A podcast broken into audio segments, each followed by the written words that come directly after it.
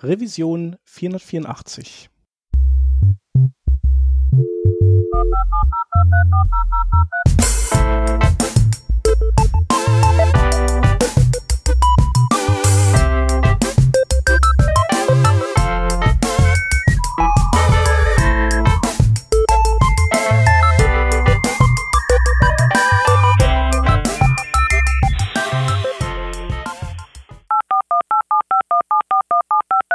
Diese Revision von Working Draft wird euch präsentiert von Hörerinnen und Hörern wie euch. Auf patreon.com slash workingdraft könnt ihr uns ein paar Euro in den Hut werfen. Aus euren Beiträgen und unseren gelegentlichen Werbeeinnahmen bezahlen wir allerlei teure Software-Abos und das Honorar unserer Audioproducerin. Wenn ihr euch auch beteiligen wollt, könnt ihr das unter patreon.com slash workingdraft sehr gerne machen. Wir danken euch tausendfach für die Unterstützung und fürs weitere Zuhören.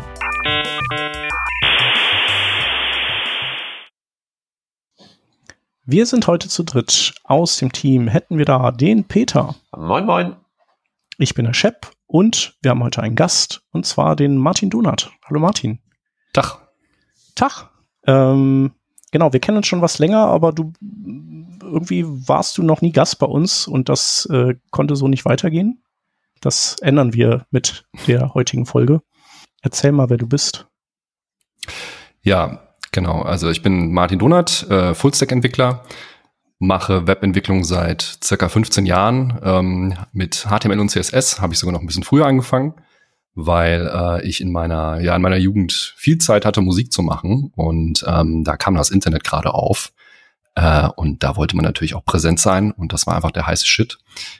Und prinzipiell bin ich als Freelancer unterwegs, ähm, habe viele verschiedene Projekte auf allen möglichen Ebenen gemacht und ja, verfolge einen ja, ganzheitlichen Entwicklungsansatz. Also ich habe eigentlich von Anfang an wirklich Frontend und Backend gemacht. Das ist einfach, wenn man in einer Agentur anfängt, so. Und das hat für mich aber auch irgendwie Sinn gemacht ähm, und war damals auch noch ein bisschen einfacher als heute mit 1000 verschiedenen äh, Bibliotheken, die man zur Auswahl hat. Ja, aber ich habe auch äh, eine große Liebe für so Hardcore-Informatik-Themen. Also ich bin nicht nur im Frontend an, äh, angesiedelt und ähm, meiner Twitter-Bio äh, steht ja auch schon, dass ich mich äh, ja sehr gerne mit Automatentheorie und Graphentheorie auseinandersetze und das so für meine Probleme, die ich mir vornehme, ähm, als Lösungswerkzeuge äh, benutze und ähm, ja, versuche eigentlich immer so einen Wissen, möglichst wissenschaftlichen Ansatz äh, zu verfolgen. Und ähm, ja, ansonsten, was noch interessant ist, also ich bin im äh, Open Source Bereich ziemlich aktiv, habe ein sehr erfolgreiches Projekt namens Material for MKDocs. Ähm, MKDocs ist ein Static Site Generator und Material ist angelehnt an Material Design von Google. Und ähm, ja, der Fokus liegt auf technischer Dokumentation. Das heißt, ähm, für ja, große Open Source Projekte oder auch Unternehmen, die für ihre Endnutzer technische Dokumentation bereitstellen wollen, ist das so das Tool der Wahl. Äh, und das erfreut sich großer Beliebtheit und ja, bezahlt mittlerweile sogar meine Rechnung und ähm, hat jetzt auch mittlerweile einige sehr prominente Nutzer. Ja. Ja, cool. Da haben wir in der Vorbesprechung gesagt, da werden wir auf jeden Fall noch mal eine extra Revision aufnehmen, wo wir mal über so Open Source Projekte und davon leben können und äh, viele andere Dinge mal sprechen wollen. Genau, das mal so als Ausblick. Jetzt bin ich dir reingegrätscht, aber eines deiner deiner äh, Themen, äh, die, die du auch mit denen du dich sehr gerne beschäftigst, ist CSS. Ja, CSS ist so, also da, da ist so die Frage, warum beschäftigt man sich mit CSS, ne? Weil das wird ja oft nur so als Beiwerk wahrgenommen. Also gerade bei Frontend, ähm, wenn Frontend-Positionen besetzt werden, dann ähm, ja, es wird einfach vorausgesetzt, weil ja, so ein paar Kisten irgendwie nebeneinander arrangieren und ein paar äh, und den, den Border rot machen, das kriegt man ja wohl hin, so ungefähr. Ne? Aber jetzt muss man wissen, also ich komme ursprünglich eigentlich aus, dem, aus der Gestaltung. Also ich äh, wollte ursprünglich Design studieren, äh, was ich dann Gott sei Dank nicht gemacht habe, weil aus mir wäre wirklich nur ein sehr mittelmäßiger Designer geworden. Aber so dieser ästhetische Anspruch, der, der zieht sich eigentlich so durch meine ganze Arbeit durch. Und ähm, ja, CSS ist für Layout und irgendwo dann auch für Ästhetik da. Deswegen finde ich das Thema prinzipiell äh, sehr spannend und Jetzt genau die Frage, ähm, warum ist es keine kritische Ressource bei, bei Unternehmen? Äh, also in, viel, in vielen Unternehmen oder Entwicklungsteams. Äh, weil letztlich für den Nutzer ist das Interface, das er bedient, ja letztlich so das Fenster zur Brand, also fast schon das Produkt. Und wir machen die ganze Zeit Änderungen daran und wir wissen aber nicht, wie es aussieht.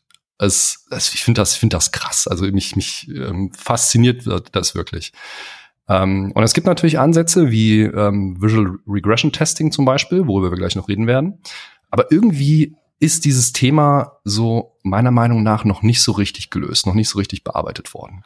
Äh, wenn man jetzt mal in die Forschung guckt, das ist echt ganz interessant. Es gibt Forschung zum Thema CSS. Also mhm. fragt man sich, wie sieht das aus? Und ähm, ja, also ich ähm, will jetzt hier nicht groß vom Leder ziehen, aber es ähm, man kann das im Endeffekt so in, so, so in zwei Teile teilen. Also das eine sind halt fachfremde Autoren oft, die dann äh, versuchen, so allgemeine Layout Probleme von Webseiten ähm, mit irgendwelchen Machine Learning oder Klassifikationsalgorithmen zu lösen, wo dann Lösungen rauskommen, wo man sich aus äh, als ja ähm, Vertreter der Praxis denkt, ja, das ist keine Lösung, sondern das geht beim nächsten Update einfach wieder sofort wieder kaputt. Äh, und das andere sind so Paper, äh, die sich dann so mit so Themen beschäftigen, wie zum Beispiel Minifying. Also so, ähm, ja, wenn man das Whitespace entfernt und wenn man Selektoren dedupliziert, dann spart man ähm, Bytes und dann näht die Seite schneller. Forschungspapiere. Wo man sich dann als äh, ja, Entwickler denkt, auch so, ja, danke, das wissen wir alles schon. Also wir mhm. arbeiten quasi äh, jeden Tag damit. Ne? Ja, also und so die Kernfragestellung, so warum CSS? Die sich jetzt bei mir so äh, rausdestilliert hat, ist so, warum verlieren wir eigentlich immer die Kontrolle? Warum, wenn wir jetzt auf ein Projekt in einer Agentur kommen und, ähm, und uns das äh, CSS angucken und je älter das Projekt einfach ist, desto mehr denkt man so, boah, ich will einfach nur alles wegschmeißen. Das geht einfach gar nicht, weil dann wird immer nur unten dran gebaut und ähm, keiner hat mehr einen Überblick und dann machst du eine Änderung, dann ist der eine, der Button hier rot, aber da drüben fällt irgendwas runter und ähm, das, ja, und das zentrale Thema, was mich da äh, umtreibt, ist äh, eben kognitive Komplexität. Das finde ich einfach total spannend. Also kann man irgendwie, kann man das irgendwie quantifizieren, kann man das äh, irgendwie definieren? Äh, und ich habe dazu nicht viel gefunden und ähm, das hat dazu geführt, dass ich mich ja auf den auf den Weg gemacht habe, zu versuchen, dieses Thema zu durchdringen. Also ja, das ist so meine Motivation, warum ich, äh, warum ich CSS spannend finde. Mhm. Ja, vielleicht liegt das auch daran, dass CSS irgendwie, ich weiß nicht, zu so einer Skriptsprache wie JavaScript, da gibt's ja einfach irgendwie sehr viele ähm, Analog Analogien vielleicht, die man dazu findet. Ne? Also irgendwie andere Skriptsprachen, Programmiersprachen generell. So, äh, das alles blickt ja auf total viel Historie zurück. Äh, und da gibt's gibt's dann entsprechend äh, viel Forschung dazu. CSS, ich weiß nicht gar nicht, ist, ist das irgendwie vergleichbar mit irgendwas anderem? Also es ist doch eine deklarative genau. Sprache wie alle anderen. Es hat halt lustige Effekte im Sinne von, die Box wird bunt. Ja, aber ja sowas wie komplett nie da gewesen. Naja, aber so die Kaskade oder dieses quasi diese Abhängigkeit eigentlich von einer anderen Struktur wie dem DOM, das das irgendwie ja ganz woanders liegt. Also ähm, ich weiß gar nicht, ob man also das ist so irgendwie naja, habe ich so das Gefühl, das ist irgendwie was, das gibt's sonst so nicht und darum muss man wahrscheinlich alles zu Fuß erstmal machen bei CSS. Man muss das irgendwie sich alles erarbeiten und kann da gar nicht auf so viel fertige äh, Bausteine zurückgreifen, die man dann auf CSS portiert, oder? Aber du kannst ja doch deine eigene Realität schaffen. Du nimmst dann irgendwie SAS oder sowas her und dann hast du die komplette Klaviatur von einer Programmiersprache an der Hand. Also spätestens damit kannst du dir doch im Prinzip deine CSS-Realität schaffen, wie du sie lustig bist. Die, ja, ja das, ich das, glaube, der, das nicht so recht ich glaube, was der Martin ja eher, was ihn interessiert, ist, ist ja weniger so Vorschleifen und so Zeugs, sondern eher äh, so, warum, du hast ja schon gesagt, warum verliert man irgendwann die Kontrolle? Also mhm. warum wächst und artet das aus und man kann gar nicht mehr genau sagen, was von diesem ganzen CSS ist jetzt eigentlich schon äh, toter Code, was nicht und wo hat das überall Effekte? Also wenn ja. man eben nicht von Anfang an und dann auch dauerhaft höllisch aufpasst. Ja, genau, also SAS und Less sind ja dann letztlich auch nur Tools, äh, die dir hinten als ja faktisch Kompilat CSS ausspucken. Das heißt, äh, letztlich sind es ja ähm, makrobasierte, also Ma Sprachen, die halt Makros bereitstellen, wie Vorschleifen oder Bedingungen und so weiter, Variablen, Funktionen etc. pp. Also am Ende kommt aber trotzdem CSS raus, was du ja irgendwie warten musst. Also eigentlich ist es eine weitere, ähm, ja, so eine weitere Indirection, also ein, ein weiterer Level, den man im Kopf balancieren muss, weil es einfach nochmal eine Abstraktion ist und man ist noch weiter weg von dem, äh, wie es wie es auf ja, der Maschine nee, ist. Aber ich da bin, bin ich voll bei dir. Ich bin der Letzte, der das verwenden würde. Ne? SAS? Ich bin ein Riesenfan von SAS, ehrlich gesagt. ich find's auch mega. Ach so. Also ich. Äh, ja, nun gut. Ich glaube, ich glaube, das, wie wertvoll das ist, kommt auch stark darauf an, was man macht und was, an was für eine Art von Projekt man schraubt. Ne? Also wie wertvoll das dann ist. Ob diese Abstraktion letztlich, also ja immer ein Trade-off und ob sich das am Ende rechnet, kommt halt dann wirklich drauf an, was baut man, wie langlebig soll das sein. Absolut. Also es kommt natürlich auch darauf an, äh, so ein bisschen, wann wurde das Projekt gestartet. Mittlerweile gibt es Custom Properties, CSS Variables, die lösen extrem viele Probleme, die du vorher mit äh, ja, SAS äh, mehr schlecht als recht lösen konntest.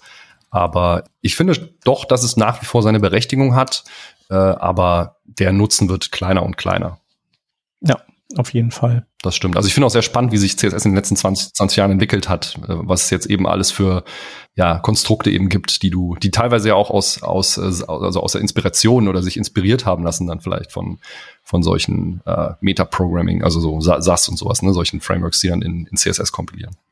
Ja, ja, und wo man auch tatsächlich, wenn man ein bisschen googelt, ganz toll die äh, ganzen Meinungsbeiträge von früher findet, warum CSS keine Variablen mhm. braucht und sowas. Und warum das auf keinen Fall gehen kann. Warum Container Queries zum Beispiel prinzipbedingt ja, unmöglich das ist. Das finde ich krass, dass, Siehe genau, da, das, das, wie ist das eigentlich gekommen? Das ist irgendwie ein bisschen an mir, an mir vorbeigegangen. Dass es jetzt doch Container Queries gibt. Also die, die Spec, ne, da wird gerade dran gearbeitet. Ja, ähm, also es war so, dass der David Barron, der von Mozilla, jetzt aber nicht mehr Mozilla, weil die haben ja irgendwie alle entlassen leider, der hatte irgendwann mal die Eingebung, dass man ja mit dem CSS Containment, was es ja jetzt so seit vielleicht irgendwie zwei, drei Jahren gibt, äh, auch in Firefox, äh, dass man das nutzen könnte, weil das Hauptproblem bei den Container Queries ist ja wohl, dass äh, du dann so eine Query hast und sagst, wenn ein Element halt, also quasi so dieses äh, Endlosschleifen-Problem, wenn Element kleiner als so, dann soll das Kind-Element so breit sein, das drückt das Elternelement wieder auseinander und schon hat man dann quasi so die Loop, wenn man das ausgehebelt hat.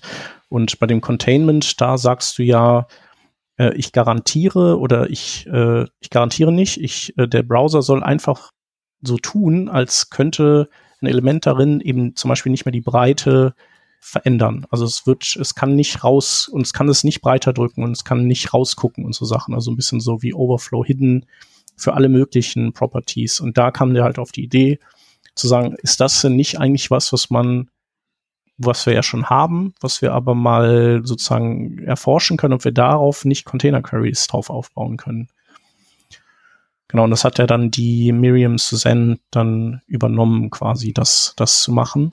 Und ich glaube, was halt bei dem Containment nur noch das Problem war, ist, dass du ein Containment immer nur in, in zwei Dimensionen machen kannst, bislang. Das heißt, du kannst nur sagen, äh, es, wenn ich ein Containment habe, dann muss ich Breite und Höhe des Elements vorgeben. Und das ist natürlich für sowas wie so einen responsiven Kontext blöd, weil wenn ein Element dann schmaler wird, dann ist es ja meistens so, dass der Content länger wird. Das heißt, dann willst du ja zumindest in einer Dimension Freiheit haben und nur in der anderen quasi begrenzen.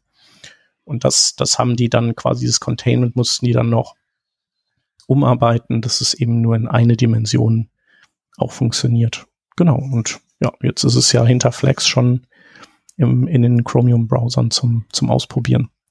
Wahnsinn. Also genau. einfach, einfach Wahnsinn, wie sich das dann doch, äh, irgendwann hat dann doch einer eine Idee und dann geht's auf einmal doch. das ist, äh, das ja. ist wirklich klasse. Aber es ist ja auch was, das wollten alle ja schon seit, weiß ich nicht, zehn Jahren haben. So. Ja. Ja.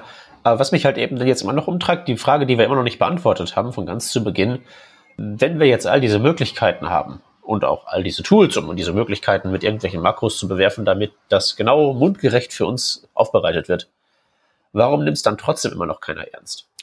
CSS an sich meinst du? Den ganzen Problemkomplex eigentlich. Ja, ich wirklich, ich verstehe es eigentlich auch nicht. Also äh, die Frage ist, wer nimmt es nicht ernst? Also wenn du sagst, keiner. Es gibt, ja, wie gesagt, es gibt ja Research dazu, aber das ist, ich glaube, dass es relativ schwierig ist, Funding für sowas zu bekommen, weil es, ja, es ist ja schon ein sehr, ähm, ja, weil die Wahrnehmung einfach ähm, nicht da ist, ne? Ja, ich meine auch nicht nur Research, ich meine tatsächlich auch jetzt so im äh, Frontend-Schützengraben selber. Ja. Ich äh, komme da so in die Firma zu Besuch und sag so, Tag hier, ich soll euch TypeScript beibiegen. Und dann sitzt da die komplette Webentwicklungsabteilung und wenn, wenn, wenn du Glück hast, ist da halt irgendwie auch eine Person, die sagt, ich bin hier hauptsächlich dafür zu, verantwortlich, dass das hier gut aussieht und dass da das CSS sitzt. Obwohl genau das, was du gesagt hast, total richtig ist. Das ist ja genau die Berührungsfläche, vom Kunden zum Produkt. Man möchte meinen, das sei wichtig. Ist es offenbar nicht. Ich check das nicht. Ich verstehe es auch nicht. Wirklich nicht. Also meine Hypothese ist irgendwie, dass das immer noch so äh, als softes Thema mhm. unter in Anführungszeichen Vibeskram rubriziert ist, womit sich richtige Entwickler nicht befassen. Die schreiben lieber nochmal den React-Button in nochmal neu in JavaScript mit Diffs. Mhm. Ja, genau, vielleicht ist es, äh, vielleicht ist es zu nah am Design einfach dran und Entwickler wollen, weiß nicht, wollen da sich nicht mit identifizieren oder keine Ahnung. Oder äh, sie nehmen es halt einfach auf die leichte Schulter. Vielleicht ist es einfach, ist es zu einfach, CSS zu schreiben. Also du kannst ja mit, ähm, mit vier Zeilen irgendwie hast du schon definiert, wie das Ding aussehen soll. Du musst dir keine großen Gedanken machen. Im Endeffekt, hm, das ist halt wie, ja, wir sind vielleicht, vielleicht sind wir beim CSS momentan noch in der, äh, so, so ein bisschen in der Phase, äh, wie bei der, ja, bei den äh, Programmiersprachen am Anfang, ähm, wo einfach nur die ganze Zeit nur Spaghetti-Code geschrieben wurde mit Line-based Go-Tos, so ungefähr. Also es muss auf jeden Fall was passieren. Das ist, das ist ja auch genau mein Thema, so was mich, was mich äh, viel beschäftigt. Ne? Also ich finde das immer noch nicht überzeugend, weil auch das Line-based Go-To wurde ja äh, ernst genommen und, zu, und in großer Menge produziert. Ja, zu, Leuten, zu dem Zeitpunkt. Die auch Papers geschrieben haben. Genau, aber das war ja zu dem Zeitpunkt auch State of the Art letztlich. Also dann und äh, wenn jetzt aber, wenn du jetzt quasi TypeScript hast äh, und dir dann CSS anguckst und das Tooling darum auch anguckst, dann kann man schnell zu dem Entschluss kommen, zu sagen, boah, nee, darauf habe ich keinen Bock. So, da sollen sich die Designer mit rumschlagen. Ja, ich finde, es gibt ja bei CSS eigentlich so zwei Probleme. Das eine ist halt wirklich so das Housekeeping. Das hatten wir ja schon, ne? Also, dass dann irgendwann einfach die alles so ver vermüllt ist, dass man, dass, dass es einfach, dass keiner mehr das gerne bearbeitet. Und zu Beginn würde ich sagen, ist halt das Problem, dass es ja eben, also Programmierer sind halt Programmierer. Programmierer sind aber nicht unbedingt welche, die, oder Personen zwangsläufig, die, oder Programmiererinnen, die ähm, ästhetische irgendwie Talente haben. Ähm, und das brauchst du. Also du brauchst ja so ein, so ein Twitter aus jemanden, der eben, sagen wir mal, irgendwie Codestrukturen äh, irgendwie mit denen klarkommt und gleichzeitig ein ästhetisches Empfinden hat. Ansonsten hast du halt einfach total inkohärente Interfaces, weil halt da sieht so aus und da sieht so aus und, und solche Dinge. Ähm, warum ja auch viele sagen, ich, ich hole mir halt einfach äh, eben Material UI oder, oder Bootstrap, weil da weiß ich eben, wenn ich das so benutze, wie die das sagen, dann ist das in sich kohärent und äh, optisch irgendwie äh, stringent. Aber das ist doch das Problem ernst nehmen, indem man sagt, das ist ein Problemkomplex, den traue ich mir nicht zu, also nehme ich hier die etablierte Lösung aus der Dose und komme da zu einem Ergebnis, das dann am Ende zumindest erträglich ist sondern es ist ja vielmehr das, was Martin skizziert hat mit dieser Append-Only-Sprache, zu der es dann degeneriert, wo man ja irgendwie sagt, ah, das machen wir noch eben mit, das kann irgendwie die Praktikantin noch irgendwie so nebenher machen. Also ich, ich glaube, das, dass das ist es. Ich glaube, dass ähm, das mit dem Ästhetikempfinden, das ist natürlich zuträglich. Also gerade wenn du jetzt den Entwickler alleine loslaufen lässt, aber in größeren Teams funktioniert das ja auch so, dann hast du eine UX- und Designabteilung und die macht ja letztlich die Vorgaben. Das heißt, der eigentliche Frontend-Entwickler muss ja im Prinzip nur noch umsetzen. Natürlich hast du dann immer Zustände, die nicht definiert sind, äh, wo die UX-Abteilung bestimmte Sachen vergessen hat oder dann wird nicht an ähm, Breakpoints gedacht oder so. Das haben wir ja alle schon erlebt. Aber prinzipiell muss der Entwickler ja eigentlich nur umsetzen. So, das heißt, wenn er ja, ja das reproduziert, was er, was er wieder bekommt, was er von der ähm, äh, Designabteilung bekommt, ähm, aber selbst dafür braucht er ja einfach eine gewisse Kenntnis von CSS und ähm, ja, vielleicht ist es einfach, vielleicht braucht man mehr, wie du gerade gesagt hast, äh, eben diese Twitter, die dann auch das Ästhetikempfinden haben und dann aber auch vielleicht mehr Bewusstsein auch dafür haben, Software zu schreiben, die du auch noch maintainen kannst und auch ähm, mhm. das einfach dann Bewusstsein dafür, Architektur ist notwendig. Architektur ja. ist was total Wichtiges und selbst bei CSS äh, muss ich mir Gedanken über meine Architektur machen. Wie sich mein, ja, dieser Organismus, äh, den ich da baue, wie wird er sich entwickeln, in welche Richtung? Ne? Und man kann sich da super schnell ins Bein schießen. Ne? Ja. Aber das ist ja genau dieses Problem. Also interessant ist jetzt, ich, ähm, also zum Thema ja, ich weiß gar nicht, ob wir jetzt schon über Visual Regression Testing reden sollen, weil das ist, das ist ja fast noch zu weit weg von dem, äh, von der Motivation, überhaupt mal richtiges äh, CSS zu schreiben. Ja, wir können das ja, wir können das ja äh, später reinnehmen. Wir können ja erstmal noch äh, bei dem bleiben, wo wir sind, wenn du willst, wenn das passt. Ja, total, absolut. Also was ich jetzt, glaube ich, spannend finde, wäre also äh, das Thema kognitive Komplexität, weil da geht's ja auch wirklich äh, letztlich darum, ne, dass, dass dann ja irgendwann aufgegeben wird, weil die Komplexität zu hoch ist.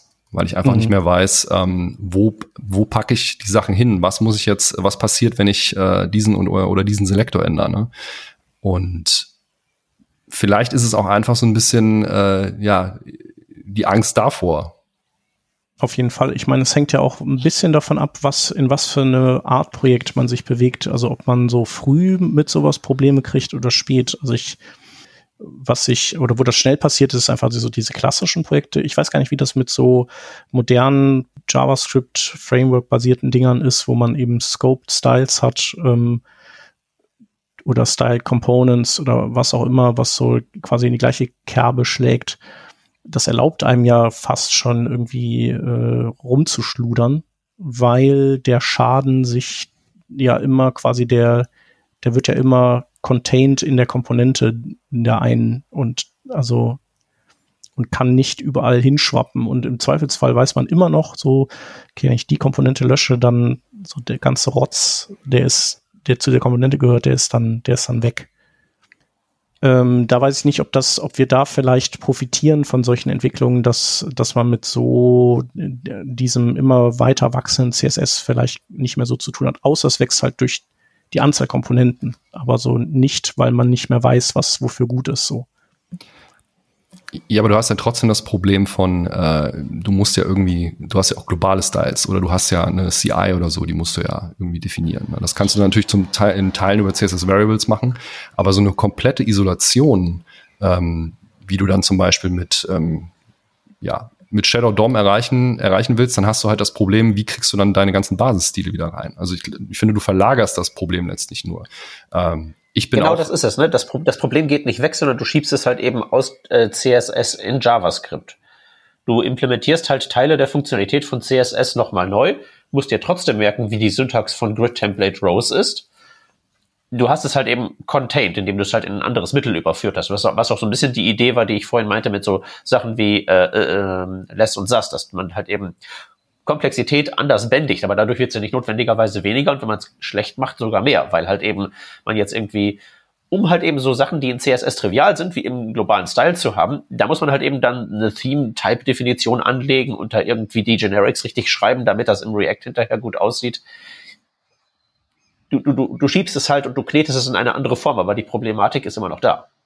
Ja, also letztlich ähm, versuchst du ja mit ähm, Frameworks und so Modulsystemen die Komplexität zu reduzieren. Du versuchst sie eigentlich nicht zu kontrollieren, du kann, ähm, weil du, um sie zu, zu, kontrollieren, musst du sie verstehen. Und ähm, so Frameworks wie BAM oder Tailwind oder so, die geben dir halt die Möglichkeit oder ja, die geben dir im Endeffekt vor, dass du möglichst geringe Specificity äh, benutzt, wenn du dann irgendwie auch noch CSS-Modules benutzt, dich dann in einer Datei bewegst ähm, und schaust, dass die ähm, Specificity ständig aufsteigt. Du versuchst einfach die die Anzahl der Freiheitsgrade zu limitieren. Na, ähm, das ist halt so das, was es momentan an, an Möglichkeiten gibt. Ähm, aber letztlich hast du Probleme, die kannst du nicht weiter reduzieren wie zum Beispiel eben so Sachen wie globale Styles oder zum Beispiel, wenn du Bodycopy hast. Also ich hatte ja im Eingangs erzählt, ich hatte ja eingangs erzählt, dass ich ähm, dieses Open Source Projekt Material for MKDocs habe und da geht es ja um Markdown, was du einfach auf diesen Static Site Generator schmeißt und der spuckt dir eine Seite aus. So, wenn du jetzt äh, so ein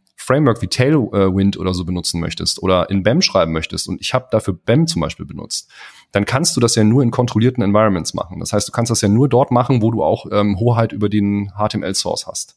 Wenn du jetzt Markdown aus dem Static Site Generator rauspurzelt, dann ist das einfach semantisches HTML. Ja, hier und da sind ein paar Klassen dran, aber du kannst nicht ähm, dieser BEM-Ideologie komplett folgen und äh, jedem Element seine eigene Klasse geben, sozusagen.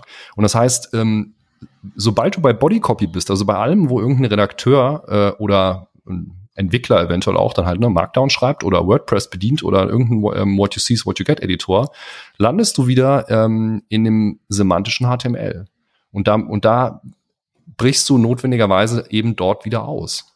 Und ich, ähm, bei Material for MKDocs ist es definitiv so, dass in diesem semantischen HTML unfassbar viel Komplexität liegt, weil alleine die äh, Möglichkeiten, wie du Elemente ineinander schachteln kannst. Irgendwie, du kannst Callouts in Callouts und dann irgendwie da, da noch Tabs rein und dieses und jenes. Und du musst probieren, alles relativ zu definieren, ne, weil du dann auch kleinere Schriftgrößen teilweise hast, aber dann nicht zu klein, wenn du es dann ähm, äh, tiefer äh, schachtelst und so weiter. Das, da ist unfassbar viel Komplexität drin und ich, ähm, die kannst du halt nicht reduzieren, ohne dass du sie ja, ohne dass du diesen Ansatz komplett über Bord wirfst. Ja. Und ähm, bei Modulsystemen, äh, also sowas wie ne, hier Web Components oder CSS Modules, also äh, versteht mich nicht falsch. Ich bin, wie gesagt, ich nutze BAM, ich nutze CSS Modules. Ich äh, finde diese ganzen Ansätze alle super, weil sie helfen ja wirklich die Komplexität zu reduzieren und das ähm, ist ja auch das Ziel. Und es ist ja gut immer, äh, sich so ein Regelwerk vorzugeben und in ähm, ja äh, quasi auf getrampelten Faden sich zu bewegen, gerade wenn man Lösungen oder wenn man Probleme löst, die ja jetzt nicht grundsätzlich neu sind, wie Formulare und Listen bauen, das was wir quasi Tag ein Tag aus machen als Web-Developer. Aber genau, also wie gesagt, wenn du dir Modulsysteme halt anguckst, dann hast du halt das Ding, du kannst halt ähm, äh, letztlich den ganzen Kram so ein bisschen containen, aber du hast halt, wie wir vorhin schon gesagt haben, die Probleme mit ähm, äh, Default-Styles und die Probleme mit, ähm, wenn du äh, CSS-Modules benutzt, dann hast du immer noch das Problem, dass äh, eventuell ähm, Properties, die inherited werden, reinbluten in deine, in deine Komponenten. Na, und das kriegst du halt auch nicht komplett weg, die, äh, wenn du nicht harte Boundaries benutzt. Ja. Ich weiß nicht, habt ihr, äh, also ich, ich habe noch bisher noch keine Seite mit äh, Web Components gebaut oder mit einem Web Component Framework. Ähm, wie ist da eure Erfahrung so? Habe ich auch noch nie gemacht. Habe ich auch nie gemacht und ich, äh, wir hatten ja letztens erst eine Revision zum Thema Web Components, wo ich mich so als äh, so Semi-Skeptiker geoutet habe. Also die, ich glaube, die können sehr nützlich sein, aber die sind halt äh, also äh, das zu vergleichen mit irgendwie so einer React-Komponente ist, obwohl sie beide das Komponente heißen, ein Kategoriefehler, weil das eine eine Abstraktion über ein HTML-Element ist und das andere ist ein HTML-Element. Und das sind komplett unterschiedliche Anforderungen. Für ein HTML-Element braucht man sehr viel mehr, muss man sehr viel mehr Energie reinstecken. Das kann, das hat ganz andere API-Contracts, das macht es zu einem komplett anderen Beast. Und deswegen kann man bestimmt eine Webseite mit Web Components bauen. Ich würde halt äh, vermuten, dass das nur unter sehr bestimmten Bedingungen wirklich sinnhaft ist wenn die Alternative ist, Single-Page-Framework schießt mich tot. Ja, ich glaube, Web Components, ähm, es macht wahrscheinlich Sinn, wenn du so eine so ein komplettes self-contained Widget baust, was du irgendwo integrierst, irgendwie so ein Beta-Widget oder sowas, ne? Dann ähm, hast du ja eine, ähm, also und, und dann kannst du ja in der Web Component kannst du ja dann sowas wie so ähm, Preact oder sowas benutzen letztlich, ne? Aber du hast halt. Aber warum würdest du dann diese Web Component nutzen? Du würdest ja nicht eine Web Component nutzen, du würdest ja Shadow DOM hernehmen als singuläre API, um das Containment zu erreichen. Also genau. Aber das wäre jetzt nicht eine Web Component in meinem ja. Verständnis. Mein Verständnis wäre, ich nehme halt die ganze Klaviatur, speziell halt eben auch ein Custom Element, weil das kannst du ja auch benutzen, ohne wirklich eine Web Component zu bauen. Also ich weiß halt nicht, warum du eine Web Component bauen würdest, um kein HTML-Element zu erschaffen, weil das ist, was sie gut können. Und wenn es darum geht, ich baue mal schnell eine Komponente und will da halt irgendwie reaktives Programmieren oder so haben, dann würde ich, wie du sagtest, Preact hernehmen oder dann würde ich äh, sowas hernehmen wie HyperHTML, das gegebenenfalls in eine Web Component verpacken, wenn halt eben meine Religion das vorsieht. Aber das macht es nicht zu einer Web Component. Das ist halt eben was anderes, finde ich. Ja, also ich meinte Shadow Dome, richtig. Also ich meinte eben die Isolation von, also quasi das Einziehen von, von Boundaries. Da kannst du dir dann eben sicher sein, dass deine Komponente an sich äh, so isoliert ist. Ähm, aber ja. ja. Also insofern habe ich damit Erfahrung, als dass ich äh, mein äh, Slide-System neu schreibe. Und mittlerweile gibt's ja äh, tatsächlich Shadow Dome, das gab's ja damals nicht, wir hatten ja nichts. Da konnte ich das nicht einfach so voraussetzen, dass die Browser das können. Und jetzt brauche ich halt meine Custom äh, Web Component Type Extension äh, für ein Style Tag. Da hatte ich eine Klasse Scope Style draus abgeleitet, die im Prinzip wie halt so ein Styled Components und ähnliches eine Klasse, einen zufälligen Klassennamen generiert, den auf das Parent Element setzt und dann einfach sämtliche CSS-Regeln entsprechend prefixt. Und das brauche ich halt nicht mehr. Ich mache einfach einen Style-Tag rein und der ganze äh, Inhalt zwischen halt eben den öffnenden, schließenden Tag von der Web Component wird ins Shadow DOM projiziert. Bam, ist scoped, keine Arbeit mehr, kein Code mehr nötig. Insofern ist das schon hilfreich, nur ich weiß auch dann nicht, ob ich dann eine Web Component gebaut habe oder halt eben was anderes. Das ist kein HTML-Element, das ist nicht universell verwendbar, was ich da konstruiert habe. Das macht nur in meinem winzig kleinen Universum einen Ansatz von Sinn. ich kann vielleicht äh, hier äh, in den Raum werfen, dass gerade auch an einem neuen Spec gearbeitet wird. Oder eigentlich ist sie gar nicht, glaube ich, so neu, aber die ist wiederbelebt. Das ist Scopes, also CSS Scopes. Und da kannst du quasi den Geltungsbereich von CSS limitieren auf quasi ein Element und alles, was da drin ist. Und kannst sogar sagen, bis zu der Tiefe. Also das heißt, wenn du dann da drin wieder Slots hast, wo du Sachen reinsteckst, die dann wiederum nicht betroffen sein sollen, dann kann, kann quasi dieser Scope da wieder aufhören. Ist vielleicht auch ganz spannend, können wir auf jeden Fall mal drauf verlinken und äh, schmeiße ich dir mal rüber, Peter, oder? Dankeschön, oder ich schreibe Chat. Perfekt. Aber haben wir noch nicht. Ja, ich glaube, so verlässliches Scoping, ohne sich jetzt zu sehr verbiegen zu müssen, äh, mit Shadow DOM wäre einfach, wäre schon mal ein Zugewinn. Ja. Ja, als Shadow DOM ist halt auch so ein Ding, das ist halt, äh, wenn du den Opt-in machst, hat das halt so einen Haufen an Folgen, dass auch das wieder echt eine Frage vom Trade-off ist. Ja? ja. Hatte ich früher halt einfach nicht, weil ging halt nicht in genug Browsern gut genug, als dass ich das hätte machen können, als ich das damals ursprünglich vor irgendwie sieben Jahren oder so geschrieben habe. Jetzt geht's halt. Aber, ne, muss halt nur einen alten Internet Explorer mit in meine Browser Support Matrix reinwerfen und schon geht das nicht mehr. Ja. Äh, jetzt haben wir ja über so verschiedene Frameworks und vielleicht auch Techniken gehört, die man so anwenden kann oder nutzen kann, um, um sich so ein bisschen, um das so ein bisschen weiter rauszuschieben, das Problem, ne? Um, eventuell auch eine Zeit lang zu vermeiden.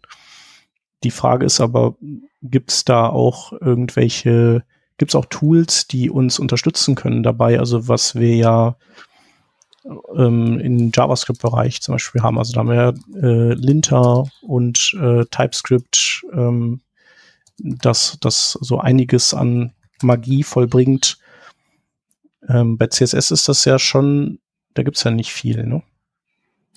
Ja, also es gibt bei also Linter, da ist ja, glaube ich, Stylent so der ähm, State-of-the-Art Linter. Linting bezieht sich aber oft auf ähm, ja, mehr oder minder so ein Style Guide, wie du dann eben ähm, bestimmte Selektoren schreibst, ne, die dann zum Beispiel BAM folgen müssen oder dass du bestimmte Properties nicht benutzt oder ähm, dann kannst du dich halt beliebig einschränken oder äh, beliebig viel erlauben, wie Verschachtelungstiefe ja, auch. Ne? Genau, Verschachtelungstiefe, ähm, maximal Selektoren mit einer Specificity von äh, so und so viel.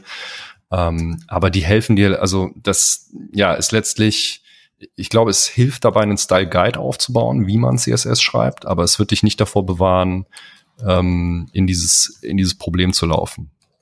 Ja. Na, bei, also ganz normal lintern. Und was du dann machen kannst, es gibt auch so statische Analyse-Tools, zum Beispiel cssstats.com, äh, da kannst du dein CSS einfach mal reinkippen und das spuckt dir dann aus, ja, du benutzt so und so viele Farben und ne, kennen wir, kennen wir, glaube ich, irgendwie auch alle, hat jeder mal ausprobiert. Ist ja auch ganz interessant, dann mal so alle Farben zu sehen, die man so benutzt. So und so viele Fonts, du hast drei ID-Selektoren etc. Aber das, ähm, und das wird oft auch als Komplexitätsanalyse bezeichnet, was ich bisschen irreführend finde, weil im Endeffekt ist es einfach nur deskriptive Statistik. Also natürlich hilft es dir ja. dabei, wenn du drei äh, ID, also wenn dir das Ding ausspuckt, hey, du hast drei ID-Selektoren, ja, das ist ein Code-Smell, definitiv, den solltest du entfernen. Ja, ähm, beziehungsweise den kannst du dir dann mal angucken, ob der was das Marketing da wieder für böse Sachen gemacht hat, äh, über ähm, die AB-Testing-Frameworks. äh, aber mehr als Code-Smells erkennen und dann vielleicht Deduplikation von Farben es ist halt einfach super schwer operationalisierbar, also schwer in Taten umzusetzen, weil es einfach mega High Level ist. Ne?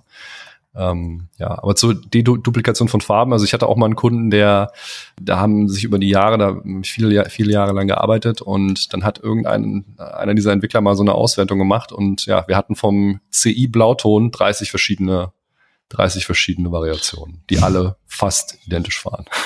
Ja.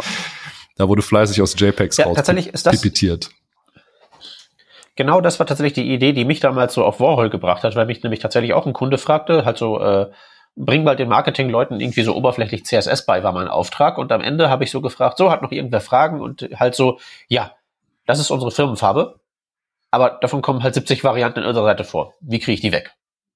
Ja, nochmal ja? kurz für die, die es nicht wissen, was ist Warhol?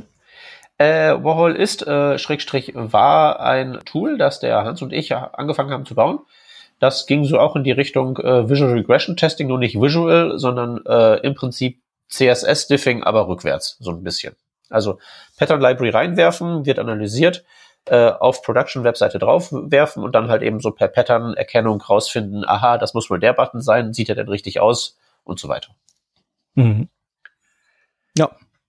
Haben wir mittlerweile aufgrund der äh, schieren Enormi Enormität der Aufgabe, die wir uns sehr viel kompakter vorgestellt haben, äh, auf Eis gelegt, weil es ist halt schon echt fies. Wir haben gedacht, wir sparen uns ganz viel Arbeit, indem wir ganz viel Arbeit durch den Browser machen lassen und einfach so uns sozusagen in dessen CSS-Logik reinhängen, aber dann bleibt noch genug übrig. Ja. Ja, das ist auch meine Erkenntnis, äh, äh, quasi aus der Zeit, äh, die, die ich an diesem Thema arbeite. Es ist ein sehr, sehr breites, komplexes Thema also Layout wirklich messbar zu machen. Und das war ja auch so ein bisschen, so, so, so wie ich das verstehe, der, der Versuch von, von Warhol, ein datengetriebenes äh, Visual Regression Testing, korrekt? Ist einfach ja. äh, ein hartes Problem. Ja, kann man so sagen. Also es war eigentlich noch viel simpler, weil die Idee, die Idealidee wäre gewesen, das alles nicht machen zu müssen, weil man wirklich nur guckt, ob so linke Hand und rechte Hand zu äquivalentem Computed Styles führen. Also das sollte eigentlich sehr viel trivialer sein, aber wenn man halt eben versucht, dann da wirklich noch so den letzten Prozentsatz irgendwie richtig hinzukriegen, stellt man halt eben fest, aha, okay, da steht jetzt bei dir drin, weiß ich nicht, Display Table Cell, aber was da wirklich bei rauskommt, hängt dann ja davon ab, was dein Parent und dessen Parent und dessen Parent und dessen Parent hatte. Und dann wird's halt sehr schnell unangenehm. Da machst du noch irgendwie Hover-Styles und so dazu und dann wird's halt richtig fies. Ja, ist, glaube ich, nicht das äh, erste äh, CSS ähm, Tool, was diesen Weg gehen musste. Es gab auch hier auch äh, Side Effect. Da hatten wir auch mal den Tim Jansen hier in der, in der Folge. Den kennst du bestimmt auch, Martin, oder? Nee, den kenne ich nicht, aber von Side Effect nee. habe ich schon mal gehört. Okay. Ja, der kommt auch aus Köln, so wie du. Dachte, ihr seid so am CSS-Stammtisch Köln. Habt ihr euch schon mal getroffen oder so? Nee, der hatte, der hatte auch so ein Visual Regression Testing Tool, und was da halt wiederum cool war, war, dass das wusste, dass wenn es zwei Screenshots vergleicht, ähm, weil es irgendwie das DOM auch noch quasi so zum Nachschlagen hatte, konnte das halt sagen, okay, das ist jetzt hier alles runtergerutscht, aber das ist kein Fehler, das liegt einfach nur daran, dass hier halt mehr Text drin ist. Aber grundsätzlich ist das alles in Ordnung. Ähm, und es hat halt eben nicht so viele äh, False Positives geworfen, wie das jetzt bei so einem bisschen dümmeren Visual Regression Testing Tool der Fall ist. Das ist ja auch was, was was diese Tools dann teilweise nicht einsetzbar macht, weil die einfach die ganze Zeit irgendwie Probleme sehen, die, die keine echten sind, so. Ja, ja das, das ist halt relativ schwer, ein Design, eine Designabweichung zu quantifizieren und halt eben als Fehler einzusortieren oder eben nicht, ne? Ja. Ja, zumindest ja. wenn man es also auf, auf Screenshot-Ebene misst, ähm, jetzt mal den naiven Pixel bei, bei Pixel vergleicht, dass du hast ja kein zugrunde liegendes Modell. Das klang jetzt äh, eben so, ähm, dass, also das, was du gerade erzählt hast, äh, Shep, von wegen mit ähm, Side Effect, dass da ja zumindest ein Modell drunter lag, von wegen, ähm, um Vorhersagen zu machen, wenn sich Sachen verschieben, ist das richtig oder ist das falsch?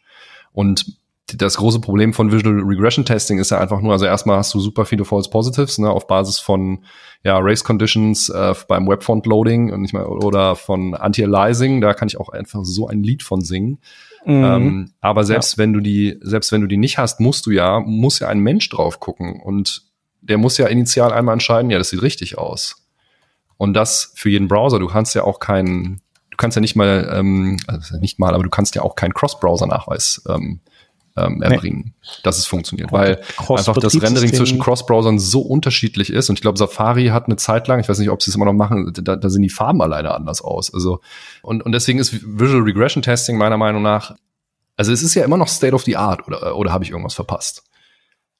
Also es gibt ja irgendwie kein anderes. Nee, ich glaube, was Besseres gibt's nicht. Verfahren. Also ich würde sagen, die Tools, die wirklich ein, ein, eingesetzt werden, die so diese Ziele wie Side Effect, Warhol und so weiter verfolgen, das sind diese, die genau das machen, die Pixel vergleichen. Und die haben halt unterschiedliche Heuristiken, um zu entscheiden, wann werten wir das als Fehler und wann nicht. Ja, ich glaube, die gibt es in allen Variationen, auch mit Machine Learning und also zumindest äh, im Marketing.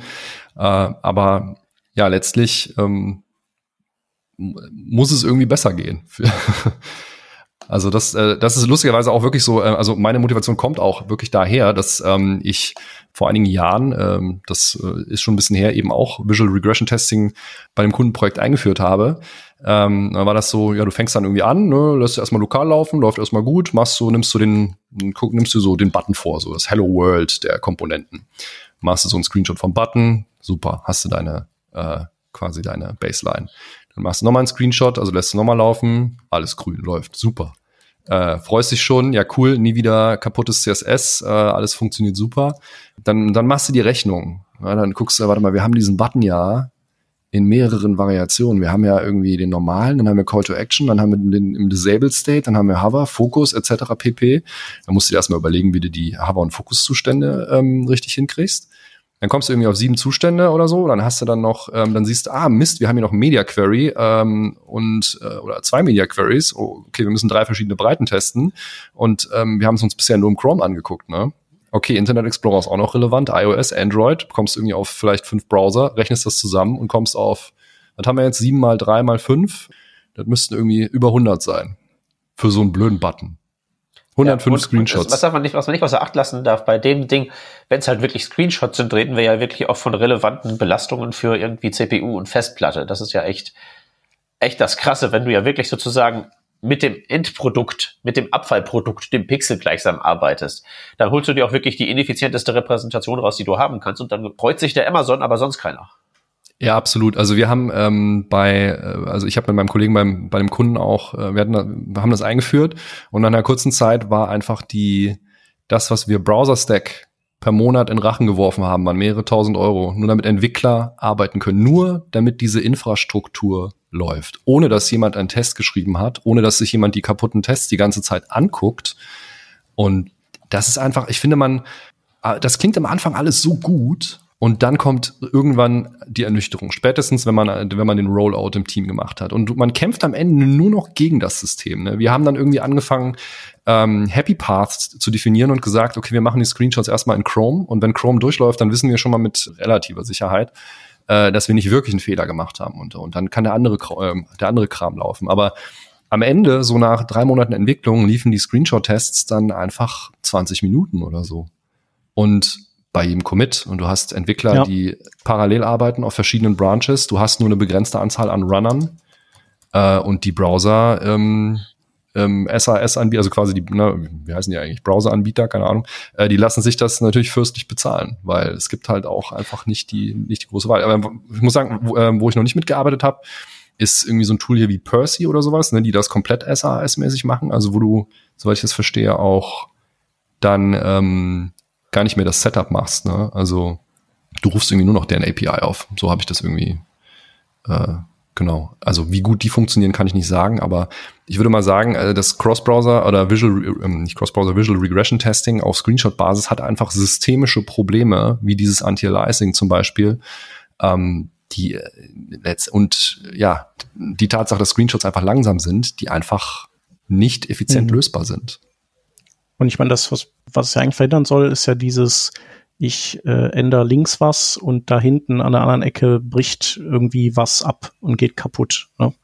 Aber wenn, wenn natürlich dieses Feedback erst nach 20 Minuten kommt, dann, äh, dann ist so ein Tool irgendwie auch für die Cuts. Ne? Also da macht natürlich so ein Warhol-Ansatz äh, viel mehr Sinn, weil man da sowas ja viel schneller äh, irgendwie durchlaufen kann schade, dass das irgendwie nicht geklappt hat. Vielleicht solltet ihr nochmal ja, überlegen, und, hier Warhol äh, vielleicht äh, sozusagen so als äh, zwar nicht äh, die äh, eierlegende komplett Wollmilchsau zu verkaufen, sondern so, dass es so quasi, es fängt, sagen wir mal, mindestens 30 Prozent der, des Mists ab. So, vielleicht reicht das ja, schon. Äh, es ist, es ist, der Martin hat gerade sehr gut schon in seiner Multiplikation zusammengefasst, warum das äh, prinzipbedingt echt hart ist weil du ja. zumindest halt wirklich die Multiplikation von Browser mal Viewports mal Hover-Styles hast. Und ich habe schon vorhin so gesagt, Martin sprach davon, ah, dann multiplizieren die sich zu sieben hoch, aber tendenziell muss man da ja eher äh, so sämtliche Permutationen ausrechnen,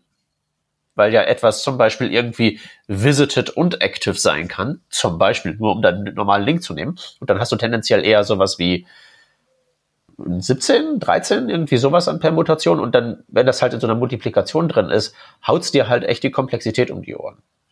Ja, ja und bald kommen ja noch Container-Queries dazu. Aber der Punkt, der Punkt, den du jetzt gerade meintest, auch noch von wegen äh, zur Geschwindigkeit, das ist halt das eine. Das andere ist halt, äh, ich meine, von mir aus kann es ja lange dauern, wenn es was bringt. Aber ich finde halt an Visual Regression Testing den Regression Part auch sehr unsexy, weil das ja ausschließlich mir sagt, ich habe jetzt nichts schlimmer gemacht, aber eigentlich würde ich ja gerne auch irgendwie so in die Zukunft schauen können, dass ich irgendwie sagen kann, dieser Button ist dann auch in Production überall richtig drin und nicht so, der wird halt in Safari genauso gerendert wie vorher, wenn der in meinem isolierten Testcase rumsitzt. Ich will, dass der überall garantiert richtig aussieht. Weil ich meine, ne, das ist halt CSS, das ist ja im Prinzip einmal deklariert. Da muss ich doch irgendwie mir dann lauter Production-Seiten angucken können, um dann sagen zu können, jo, passt hier, passt hier, passt hier. Geht schon, statt irgendwie Screenshots zu vergleichen. Das ist ja nicht nur ineffizient, sondern irgendwie auch so rückwärtsgewandt. Finde ich jetzt persönlich. Das finde ich ästhetisch unbefriedigend. Ja, das sind ja zwei Probleme. Also das eine sind eben Screenshots, dass die per se langsam sind und nur diesen Pixel-by-Pixel-Vergleich zulassen und halt auch keine Aussage über das eigentliche, ja, über das Was ist kaputt, nur irgendwas ist nicht richtig, ne, zulassen. Äh, und ja. das andere ist ja äh, die, äh, ja, wenn du letztlich alle Kombinationen enumerieren möchtest, deiner Webseite musst du dir letztlich alle Webseiten angucken. Also die Frage ist, wann hörst du auf zu crawlen oder ähm, wie du das auch immer dann umsetzt. Weil du guckst dir die Startseite an, du guckst dir ähm, dann irgendwie eine Produktseite an, so und dann hast du, also wann, wann hast du, wann hast du alle Cases gefangen? Das finde ich halt total schwierig. Und äh, das andere Problem ist äh, noch, dass du im, wie willst du das im, im Browser messen? Also du, einen Screenshot kannst du schon mal nicht machen, das ist klar. Du kannst es vielleicht versuchen, über Get Computed Style auszulesen. Wenn du das bei allen Elementen machst, dann ist das, glaube ich, auch äh, sehr teuer. Also vor allem, du möchtest es ja beim Nutzer letztlich machen, richtig? Äh, ja, was ist Nutzer? Ne? Also es muss schon ein Browser sein. Es muss ja schon irgendwie das wahre Gerät sein. Genau, aber wie, äh, wie stellst du sicher, dass du, also du müsstest ja dann trotzdem, äh, du bräuchtest ja dann trotzdem entweder Browser-Stack, äh, wo du dann die entsprechenden Browser hochfährst, die du, ähm, ja, die quasi deiner Demografie ähm, entsprechen an, an Nutzern, oder du lässt es halt direkt auf der Seite laufen. Ne? Warte mal, Shep, hast du da ja, nicht mal so ein Tool gebaut? Ja, ich habe so ein, hab so ein, aber das, das hat ja was ganz anderes gemacht. Aber das, das läuft auf der Seite dann, ja. Genau. Ja, erzähl. Nee, das erzähle ich jetzt nicht. Na gut. Geschäftsgeheimnis. Ach Quatsch, ah, oh. nee, nicht Geschäftsgeheimnis. Nee, das ist so ein äh, Tool, das mit so äh, hier Cloudflare Workern hat das quasi die Seite beobachtet und aufgezeichnet, welche CSS-Selektoren aus dem CSS überhaupt benutzt werden. Und äh, nachdem das eben genug Daten aggregiert hat, hat es dann einfach das alles aus dem CSS quasi rausgeworfen, on the fly beim Abrufen, was gar nicht gebraucht wird für die Seite. Fancy. Also, ja, da hast du quasi dein Problem, hast du zwar in deiner Codebase nicht gelöst, dass du, dass dein CSS immer fetter wird, aber quasi auf dem Weg zum Kunden schmeißt du es raus. Das ist ein CSS-Katalysator. Also du verbrennst irgendwie, irgendwie stinkende Dunghaufen, aber hinterher kommt nur der Wohlgeruch raus. Ist doch super. Ja, ja, genau. So. Ja, das, äh, das kann man auch machen. Genau. Das hat nur den Nachteil, dass äh, immer wenn du quasi eine neue, ein neues Deployment machst, muss das Tool eben wieder quasi von vorne anfangen, weil es ja nicht genau weiß, was sich geändert hat. Also warum sich was geändert hat. Also muss es dann wieder Aufzeichnungen anfertigen. Mhm. Aber das macht's halt dann quasi in all den Browsern, die deine Seite besuchen. Und äh, wenn diese Browser nach einer gewissen Zeit eben bestimmtes CSS nicht nutzen, dann, dann kann man es halt äh, rauskegeln mit hoher Wahrscheinlichkeit. Ja, aber das, das könnte, das könnte man auch wirklich als äh, quasi so als ähm, Proxy anbieten. Das wäre also, ja, genau, auf jeden Fall auch der Plan. Also wir haben ja von einem Jahr telefoniert, glaube ich, ungefähr hm. dazu, ne? Ja. Äh, du hattest sehr schnell einen Prototypen auf jeden Fall, aber genau. ich, äh, ja, ich, ich, ich weiß, wie das ist mit, mit Zeit. Die vergeht einfach sehr ja, schnell. Ja, genau. Das ist so, ich habe echt so eine Liste, so das könntest du mal machen und das auch.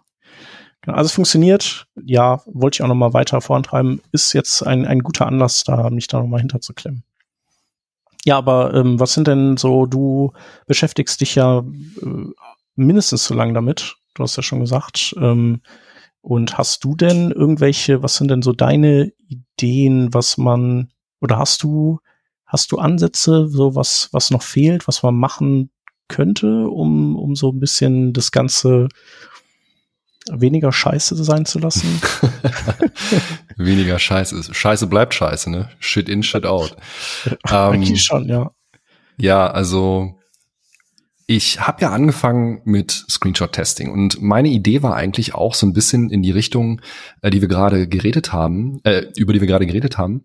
Kann ich nicht irgendwie Layout messen und ohne diesen ganzen Screenshot-Test, Visual Regression-Testing, Kladderadatsch zu haben, äh, zumindest mitbekommen, wenn irgendwas kaputt ist. So. Also es ist dann zwar schon zu spät, aber dann kann ich den Fehler ja äh, zumindest dann einfach containen und dann auch beheben. Bin dann halt auch so in ähnliche ähm, Schwierigkeiten gelaufen, wie, äh, wie der Peter, ähm, von denen er gerade erzählt hat und ähm, ja, habe das Thema dann erstmal nicht weiterverfolgt. Aber ähm, ich bin jetzt mehr und mehr an dem ähm, an diesem kognitive Komplexität-Thema auf jeden Fall angekommen. Also die, dass wir die irgendwie reduzieren müssen in der Pflege von unserem CSS und in der Entwicklung, weil die einfach kontinu kontinuierlich anwächst. Aber was mich jetzt seit seit letztem Jahr, ich, da hatte ich so eine Diskussion mit ähm, Adam Argyle, der von bei Google ja Developer Relations für CSS macht, auf Twitter, der gefragt hat, was wäre denn eigentlich ein guter Name für ein TypeScript für CSS? Und dann habe ich das gelesen, dachte mir, also er hatte dann irgendwie drei äh, Varianten zur Auswahl, die kriege ich jetzt nicht mehr zusammen, irgendwie Type Sheets oder sowas oder äh, mhm. äh, keine Ahnung. Und dann habe ich darüber nochmal nachgedacht und ich hatte, bin dann zu dem Schluss gekommen, also warte mal, CSS ist doch stark typisiert. Also eigentlich brauchen wir gar kein TypeScript vor CSS, weil CSS hat alle Typinformationen da und es ist äh, stark typisiert. Du hast da keine Dynamik oder sowas drin. Das heißt, kann man diese Informationen nicht irgendwie nutzen, weil oder tun wir das vielleicht schon? Und es gibt, ähm, dann habe ich so ein bisschen recherchiert und es gibt äh, zum Beispiel CSS-Type, das hat 14 Millionen Weekly Downloads, das fand ich total krass. Äh, das ist für ähm, ja so eine CSS in JS-Lösung, die TypeScript-basiert ist und die nehmen die Mozilla Developer Network Daten zu den ganzen Properties, die ja immer noch gepflegt werden und generieren daraus eben Types für CSS. Und dann habe ich mir das mal angeguckt und das klingt erstmal gut, das heißt, wenn du dann zum Beispiel äh, Border-Style schreibst, dann schlägt er dir eben ne, Dotted und äh, Solid und was weiß ich alles vor. Aber das bricht dann bei komplexeren Properties zusammen. Und eine komplexe Property wäre zum Beispiel dann schon Border, weil äh, die nicht wirklich abbilden kannst. Also diese, diese, diese CSS-Grammatik kriegst du so in TypeScript nicht abgebildet. Auch jetzt mit den Template Literal Types. Also TypeScript würde einfach amok laufen, weil das so komplex ist, diese, diese ganze Grammatik und sogar Loops hat. Ja, weswegen das meiner Meinung nach eher so ein Dead End ist. Vor allem, ähm, äh, es funktioniert halt nur für CSS in JS letztlich. Ja. Weil sonst wirst du ja TypeScript kannst du ja in deiner CSS-Datei nicht ausführen. So müsste man dann wieder irgendeine Language Extension packen oder sowas. Aber das ist auch gar nicht der, auch gar nicht der Sinn dahinter. Ich glaube, es geht wirklich hauptsächlich um CSS in JS. Aber was, was wäre denn der Vorteil von äh, so einem TypeScript für CSS? Weil wir haben ja keinen, in dem Sinne jetzt keinen Datenfluss und keine Datenumformung und all sowas. Also da würde ich doch TypeScript sehen, so als, als Wächter darüber, dass die richtigen Daten reingesteckt werden und wieder rauskommen. Bei CSS äh, fängt, also ich meine, man hat zwar die Kaskade, aber an, also jetzt davon abgesehen, fängt man ja immer auf einem weißen Blatt Papier wieder an bei jedem neuen Selektor und kann dann irgendwie, macht dann da irgendwie, setzt eine Farbe und so Zeugs. Also wie muss ich mir das vorstellen, dass mir das helfen könnte? So Autovervollständigungsmäßig? Also ich kann, ich kann dir nicht genau sagen, was, ähm, was Adam da im Kopf hatte, aber ja. ähm, wo ich auf jeden Fall Potenzial sehe, ist äh, der Editor-Support. Denn wenn du jetzt auch mal Visual Studio Code aufmachst und dann einfach ähm, eine Border-Deklaration schreibst und dann schreibst du rein ein Pixel, ein Pixel, ein Pixel, dann wird dir das nicht als invalide angezeigt, aber der Browser versteht das nicht. Und so mein Lieblingsbeispiel ist eigentlich Transition Duration oder einfach nur Transition und dann packst du da eine Null rein. Was passiert dann? Ist eine invalide Declaration. Aber das findest du super oft auf Webseiten. Zum Beispiel mhm. äh, habe ich das auf github.com auch gefunden, weil Null ist ja eine Time Unit und eine Time Unit braucht einen einen Typen. Also du, du darfst die, mhm. äh, die Unit nicht weglassen. Ja. Das heißt, letztlich stellt sich der Effekt, den du haben willst, nicht ein, nämlich du willst die Transition äh, ausschalten. Aber da die Property ungültig ist, bleibt die Transition drin. Mhm. Und das ist jetzt nur ein Beispiel, aber äh, also ich würde sagen, es ist ja noch fieser. Der, der Effekt stellt sich ja ein, den du haben willst, nämlich du hast eine Transition, die null dauert wegen des Defaults, außer wenn du die überschreiben willst und dann wunderst du dich. Ja, du hast ja vielleicht schon eine definiert ne? und, und, und sagst dann zum Beispiel für äh, prefers reduced motion oder sowas, dann setzt du die Transition auf, auf null. Klar. Ne? Und vergisst halt äh, das S und dadurch bleibt die Transition drin. Bisschen doof. Ja, aber ähm, ja, und es gibt ja noch wesentlich komplexere ähm, äh, Properties. Also Grid zum Beispiel ist so ein absoluter Horror. Äh, ich, äh, das können auch nur Maschinen schreiben, glaube ich, oder? Also ich finde es wirklich krass, äh, ich konnte mich noch nicht dran gewöhnen und man muss ja die ganze Zeit nachgucken. Also geht mir zumindest so. Ich benutze es jetzt auch ja, nicht ja. Ähm, ja, allzu absolut, absolut. Genau. Und ähm, es gibt, also, ne, das war jetzt CSS-Type, also meine Recherche hat halt auch noch ähm, ergeben, also es gibt halt CSS-Tree, das ist ein ziemlich guter CSS-Parser, äh, der auch auf diesen ähm, Mozilla-Daten basiert. Und da gibt es auch eine VS Code Extension und die macht eine grundlegende Property-Validierung. Also die sagt dir, hey, an der Stelle stimmt's nicht mehr. Da habe ich das und das erwartet. Aber da ist auch noch keine Completion drin. Und wenn du dir die VS Code Completion mal anguckst, äh, der Source ähm, ist ja auf GitHub, ähm, der VS Code CSS Language Service, äh, das ist alles handpicked. Also die meisten Sachen sind ähm, hier so diese Border Styles oder sowas. Oder wenn du jetzt mal Grid versuchst, äh, dir, dir da mal die Auto-Completion anguckst, die ist wirklich unterirdisch, weil die macht dir entweder gar keine Vorschläge oder schlägt dir halt vor, ja, kannst ja hier einen Pixel reinschreiben. Ja, herzlichen Glückwunsch. So, das löst nicht mein Problem. Und äh, deswegen, also bin ich jetzt mittlerweile äh, da angekommen, so das war so das, das Ergebnis aus diesem, aus dieser, dieser Diskussion äh, unter diesem Tweet, dass ähm, ich glaube, dass der Editor-Support einfach mal verbessert werden sollte. Das heißt, wir können ja diese ganze Typisierung, die wir äh, in Form von den Grammatiken ja haben, die können wir ja eigentlich mal nutzen. Und Vielleicht nicht in Form von TypeScript, sondern vielleicht schreiben wir wirklich mal einen dedizierten Parser, der das alles genau versteht und dann eben auch nicht nur eine Property-Validierung macht, sondern sich auch ne, Fontface-Deskriptoren oder Media, ähm, Media Rules, also die, die Preludes und so weiter auch alle, also wirklich alles validiert. Weil ich glaube, dass das sehr viel helfen würde. Weil der Entwicklungszyklus, wenn ich momentan CSS schreibe, ist ja in der Regel so, also entweder benutze ich jetzt eine einfache Property bei der ich die ganze Grammatik kenne, zum Beispiel Border, oder ich fange jetzt an mit äh, Grid zum Beispiel. So, was mache ich dann? Dann rufe ich MDN auf und gucke mir an, okay, was kann ich denn jetzt hier machen? Ne? So, und dann lese ich mir das durch, dann schreibe ich irgendwas, weil mir mein Editor nicht sagt, dass es, ob es richtig ist, gucke ich es mir im Browser an. Also natürlich möchte ich es mir auch so im Browser angucken bei, bei Grid, aber jetzt vielleicht bei Box Shadow oder sowas wo ich ja das Ergebnis dann eigentlich kenne, gucke ich mir im Browser an, ob ich irgendeinen syntaktischen Fehler gemacht habe. Der Editor sagt mir das nicht und der Browser sagt, nee, kenne ich nicht. Und dann guckst du, okay, ah, da habe ich ein, äh, hab ich ein X vergessen bei, bei Pixel. Ähm, das muss noch rein. Okay, dann ist es jetzt gültig. Dann ist die zweite Frage, ist es denn dann in allen, in allen Browsern gültig? Äh, beziehungsweise musst du vielleicht noch Fallbacks definieren oder sowas. So. Und ich finde, dass das auf jeden Fall ein sehr, sehr großer Hebel ist, diesen Editor-Support mal zu verbessern. Und mein Ziel ist, ähm, den im Endeffekt auf, äh, auch wenn das jetzt nicht 100% vergleichbar ist, ne, TypeScript und CSS, weil wie du auch gesagt hast, bei TypeScript geht es halt viel um Datenflow und so und bei CSS haben wir diese Typen eigentlich alle schon, auch wenn das nicht 100% vergleichbar ist, würde das, glaube ich, viel helfen. so. Ne? Mhm. Und von dort ausgehend, also das, das ist so, das ist so ein ja, quasi so ein Lösungsansatz, äh, wo ich denke, das würde zumindest in der Erstellung vom CSS helfen. Das löst noch nicht das, das Problem, was wir mit der Komplexität haben. Aber ja. das würde uns helfen, schneller zu Ergebnissen zu kommen. Und so andere Ideen äh, sind zum Beispiel, ich würde das Impact-Analyse nennen. Also das, ähm, wir gucken uns die Selektor-Element-Beziehung an. Also wir gucken uns genau an, welche Selektoren matchen denn auf welche Elemente. Dafür müssen wir uns natürlich unsere Webseite angucken. Die müssen wir irgendwie crawlen oder wir müssen die Templates analysieren oder so. Also das ist schon mehr, äh, wirklich advanced.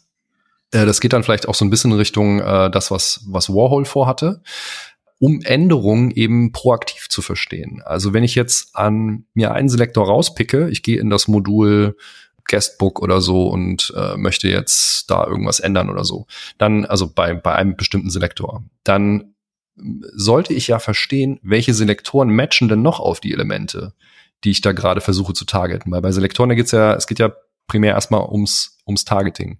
Und ist das die richtige Stelle, an die ich meine Änderungen ähm, jetzt da quasi mit äh, dran packe. Ne? Oder ähm, wird das dann eventuell von einem Selector mit einer höheren Specificity, der vielleicht komplett woanders in meinem Source definiert ist, überschrieben und hat dann keinen Effekt und dann vielleicht auch nur beim in einem bestimmten Zustand oder sowas im Hover State oder so. Und das würde uns, glaube ich, beim aktiven Specificity Management auf jeden Fall helfen. Also auch so ein Thema Specificity zu verstehen. Ähm, das hat jetzt nichts mit Tooling zu tun, aber ich glaube, viele Entwickler verstehen dieses Konzept auch nicht richtig. Und So ein anderes interessantes, ähm, ein anderer interessanter Lösungsansatz, der sich jetzt Selektor-Selektor-Beziehungen anguckt. Also wir hatten gerade Selektor-Element-Beziehungen. Also wie wird mein CSS aufs HTML angewendet?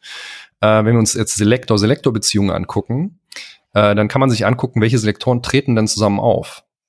Das heißt, wenn ich jetzt mir ein Element rauspicke, dann gucke ich mir an, im Endeffekt wie im Chrome Inspector, äh, welche Selektoren haben denn alle gematcht und was wird von wem vererbt, wer überschreibt wen. Also das kann, man kann sich zum einen halt Co-Occurrence angucken, also welche treten zusammen auf, oder Inheritance-Beziehungen, wer vererbt denn an wen was letztlich.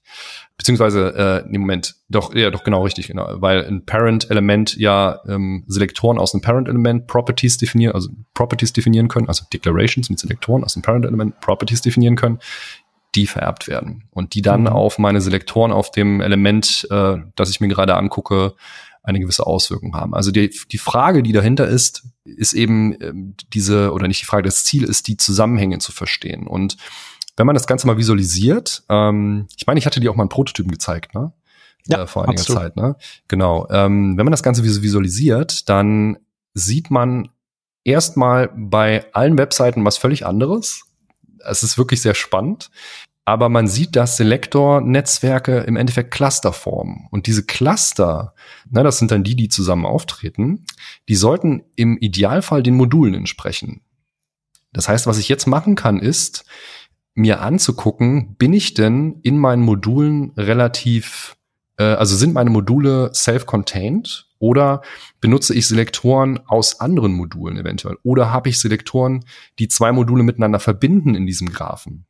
wenn ich jetzt diese Cluster habe und dann ein Selektor verbindet jetzt zwei Cluster, dann wäre das zum Beispiel ein Kandidat, äh, diesen Selektor, ähm, also dann könnte man, könnte man diesen Selektor auseinanderschneiden. Man, man würde ihn duplizieren und einmal ins eine Modul packen und ins andere und hätte damit aber sichergestellt, dass Änderungen nicht in das zwischen Clustern Effekte haben das wäre quasi so der, der Value dieser, dieser Betrachtung letztlich. Ne? Also äh, wo kann man, wo könnte man Selektoren teilen und um eben die Architektur und die CSS-Architektur zu verbessern und besser zu schneiden. Ne? Ja, und das sind so drei, drei Aspekte, die ich eigentlich finde, die äh, relativ ähm, interessant sind. Äh, die letzten zwei eben, um die Komplexität so ein bisschen besser zu kontrollieren. Und der Editor Support, der steht dem eigentlich ähm, ja, also der, den sehe ich fast schon vorgelagert eigentlich, weil ähm, die Frage ist auch, wenn man jetzt, wo setzt man da an? Also wenn man mit solchen Werkzeugen das Ganze messbarer macht, ähm, in welcher Form präsentiert man das den Entwicklern? Und ich glaube, dass aus, aus heutiger Sicht das Sinnvollste wäre, es wirklich möglichst nah am CSS zu machen, also möglichst dort, wo es auch geschrieben wird, weil so würdest du sicherstellen, dass du eben zeitnah und nicht zu spät dann eben, nachdem du die ganzen Fehler schon gemacht hast, ähm, ja, die richtigen Entscheidungen treffen kannst. Mhm. Genau. Und diese, äh, ja, diese Lösungsansätze und Ideen, also ich bin ähm, eben gerade dabei, ähm, das äh, ja so in Form, in Form von einer äh, Visual Studio Code Extension zu gießen. Ich hatte mir jetzt Visual Studio Code erstmal ausgesucht, weil das ist der Editor, den ich auch selber benutze. Mein Projekt dazu heißt Style Zen und es geht eben so ein bisschen darüber, also die Idee ist, äh, ich kann endlich, endlich wieder CSS schreiben, ohne groß nachzudenken oder ohne groß die ganze Zeit äh, Sachen recherchieren zu müssen. Äh, und das System unterstützt mich eben so bisschen so beim Folgen meiner Intuition, ähm, so gesehen. Oder auch unterstützt auch Entwickler, die vielleicht äh, noch nicht so lange CSS schreiben und mit der Syntax, ähm, ja, die Syntax noch nicht so drauf haben oder so. Ne? Aber so prinzipiell eben, dass du einfach im Flow bleiben kannst und nicht die ganze Zeit diese Brüche hast. Und genau, so und diese Visual Studio Code Extension, da ist die Idee, dass ähm, da hattest du gerade gefragt nach der Completion. Also ich finde, das ist so ein, das sind eigentlich zwei Dinge, die wichtig sind. Das eine ist die Validierung. Das heißt, ist das, was ich da schreibe, richtig? Da gibt es, wie gesagt, schon Ansätze, zum Beispiel CSS-Tree, was ich vorhin erwähnt habe, die aber, mhm. wie ich mhm. vorhin auch gesagt habe, nur Property-basiert ich meine, Stylint ist doch, kann doch auch vieles von diesen Dingen, ähm, oder? Auch ja, sowas wie, dass wenn du die Unit weglässt bei äh, Zeitdingern, dann meckert er auch rum und so. Genau, aber Stylint hat kein äh, Language Model, was da drunter liegt. Das heißt, es kann denen trotzdem okay. nicht sagen, ob dein CSS korrekt ist oder nicht. Ähm, das sind dann äh, ich weiß nicht genau, was sie als Parser benutzen. Ähm, wahrscheinlich Post-CSS, schätze ich mal. Und ja. Post-CSS kann das, glaube ich, nicht in der Tiefe dir auch, auch, auch bereitstellen. naja, auf jeden Fall sehe ich es so, dass ähm, Validierung ist halt wichtig und das andere ist natürlich Completion. Das heißt, ich möchte nur die richtigen Sachen vorgeschlagen bekommen. Ich möchte eben unterstützt werden darin, ähm, was kann ich denn jetzt hier definieren? Und ich möchte äh, wissen, dass das, was ich definiert habe, richtig ist. Und das muss eben auf Basis, also das wird äh, passiert bei mir auf ähm, in meiner Extension auf Basis von einem ähm, Language Model, was extrem detailliert ist. Und das Ziel ist eben einfach, dass er ähm, die Extension wirklich bei jedem Tastenanschlag den Entwickler unterstützt und nicht ja. irgendwie lange braucht oder sowas. Das muss halt wirklich snappy sein, es muss also schnell, es muss ne, schnell und korrekt ist im Endeffekt so der der Anspruch. Äh, und ich hatte habe einen Prototypen gebaut und habe dann mal so ein bisschen ähm, so ein bisschen Videos davon gemacht und hatte das mal über die sozialen Medien verteilt äh, auf, ähm, über den StyleZen Twitter Account und äh, habe da ziemlich gute Resonanz für bekommen. Also ich glaube, dass das ähm, ein interessantes, ähm, eine interessante Extension sein könnte, die auch kein komplexes Setup erfordert. Also du kannst, im Endeffekt ersetzt sie nur die Force Code eigene CSS-Extension.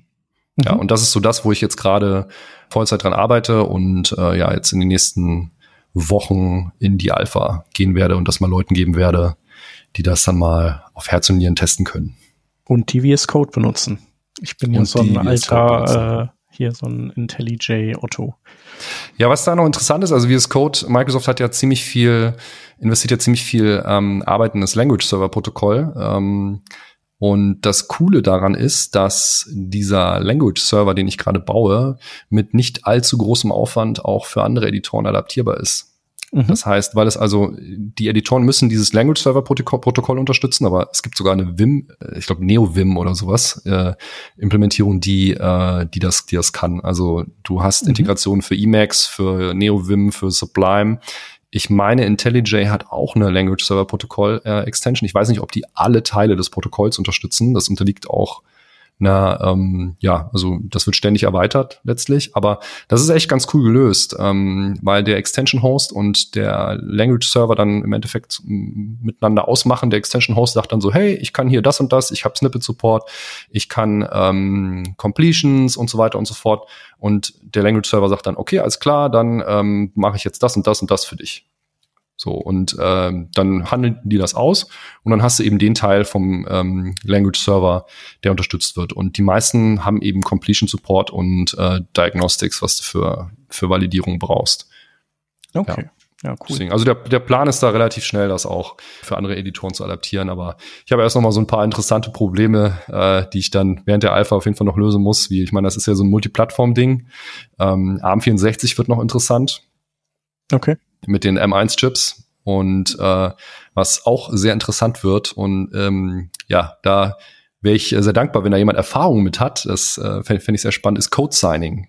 Weil die neuen M1-Chips, beziehungsweise ich glaube, es liegt eher am Betriebssystem Big, Big Sur, Big Sure, ich weiß immer nicht, wie es ausgesprochen wird, glaube ich, gar keine Applikation mehr starten lassen, ohne dass sie gesigned werden. Also das sind alles lösbare Probleme, aber das ist schon krass, äh, wie viel, wenn man dann doch mal ein Binary released, an wie viel Sachen man denken muss und welche Probleme man alles lösen muss, die man sonst, mhm. wenn man Webseiten baut, eigentlich gar nicht hat.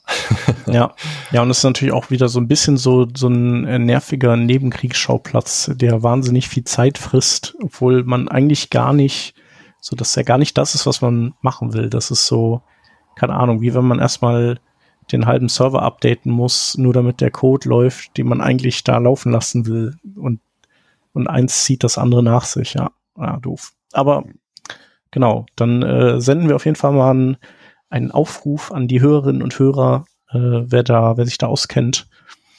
ähm, ja. dass, dass du da irgendwie nicht so viel Zeit drauf verbrennen musst.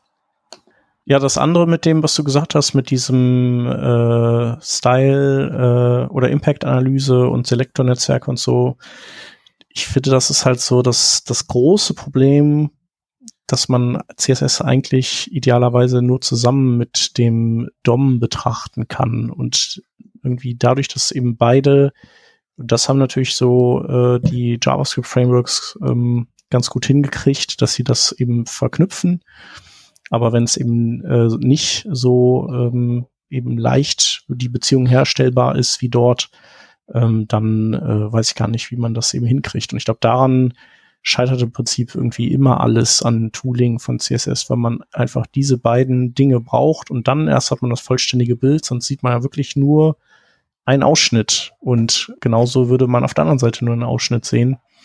Und man braucht beides und, und das irgendwie zusammenzukriegen, das ist echt das große Problem. Ja, aber weißt du, ich finde, diese, diese TypeScript-Analogie passt ja gerade dann besonders gut, weil da ist es ja auch so.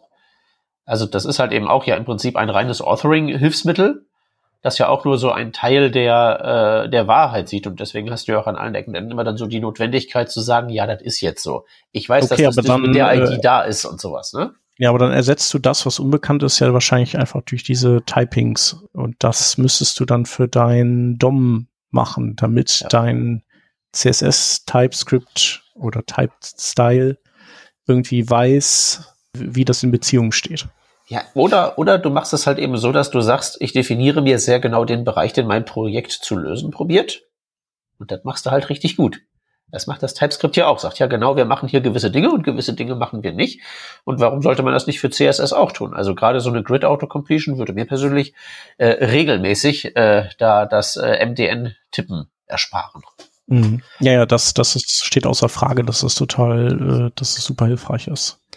Ja, also bezüglich der TypeScript und CSS, ähm, ähm, bezüglich dem Thema jetzt nochmal. Also ich glaube, das Problem ist die Runtime. Ich weiß nicht, ob dir die Typings bei diesem Problem helfen. Die helfen dir meiner Meinung nach eigentlich eher nur beim eigentlichen Authoring vom CSS selbst, dass du dort eben schneller bist und eben schneller weißt, ob es korrekt ist. Aber ja. die Runtime ist ja letztlich der Browser. Und die Runtime wird definiert durch das Dokument, was du abrufst. Und äh, also das sind quasi so, das ist so das, das Environment. Und du weißt ja erst nach der Anwendung des CSS in einem konkreten Browser, wie das alles zusammenhängt. Ne? Deswegen, da hilft, da helfen dir die Typings, glaube ich, gar nicht.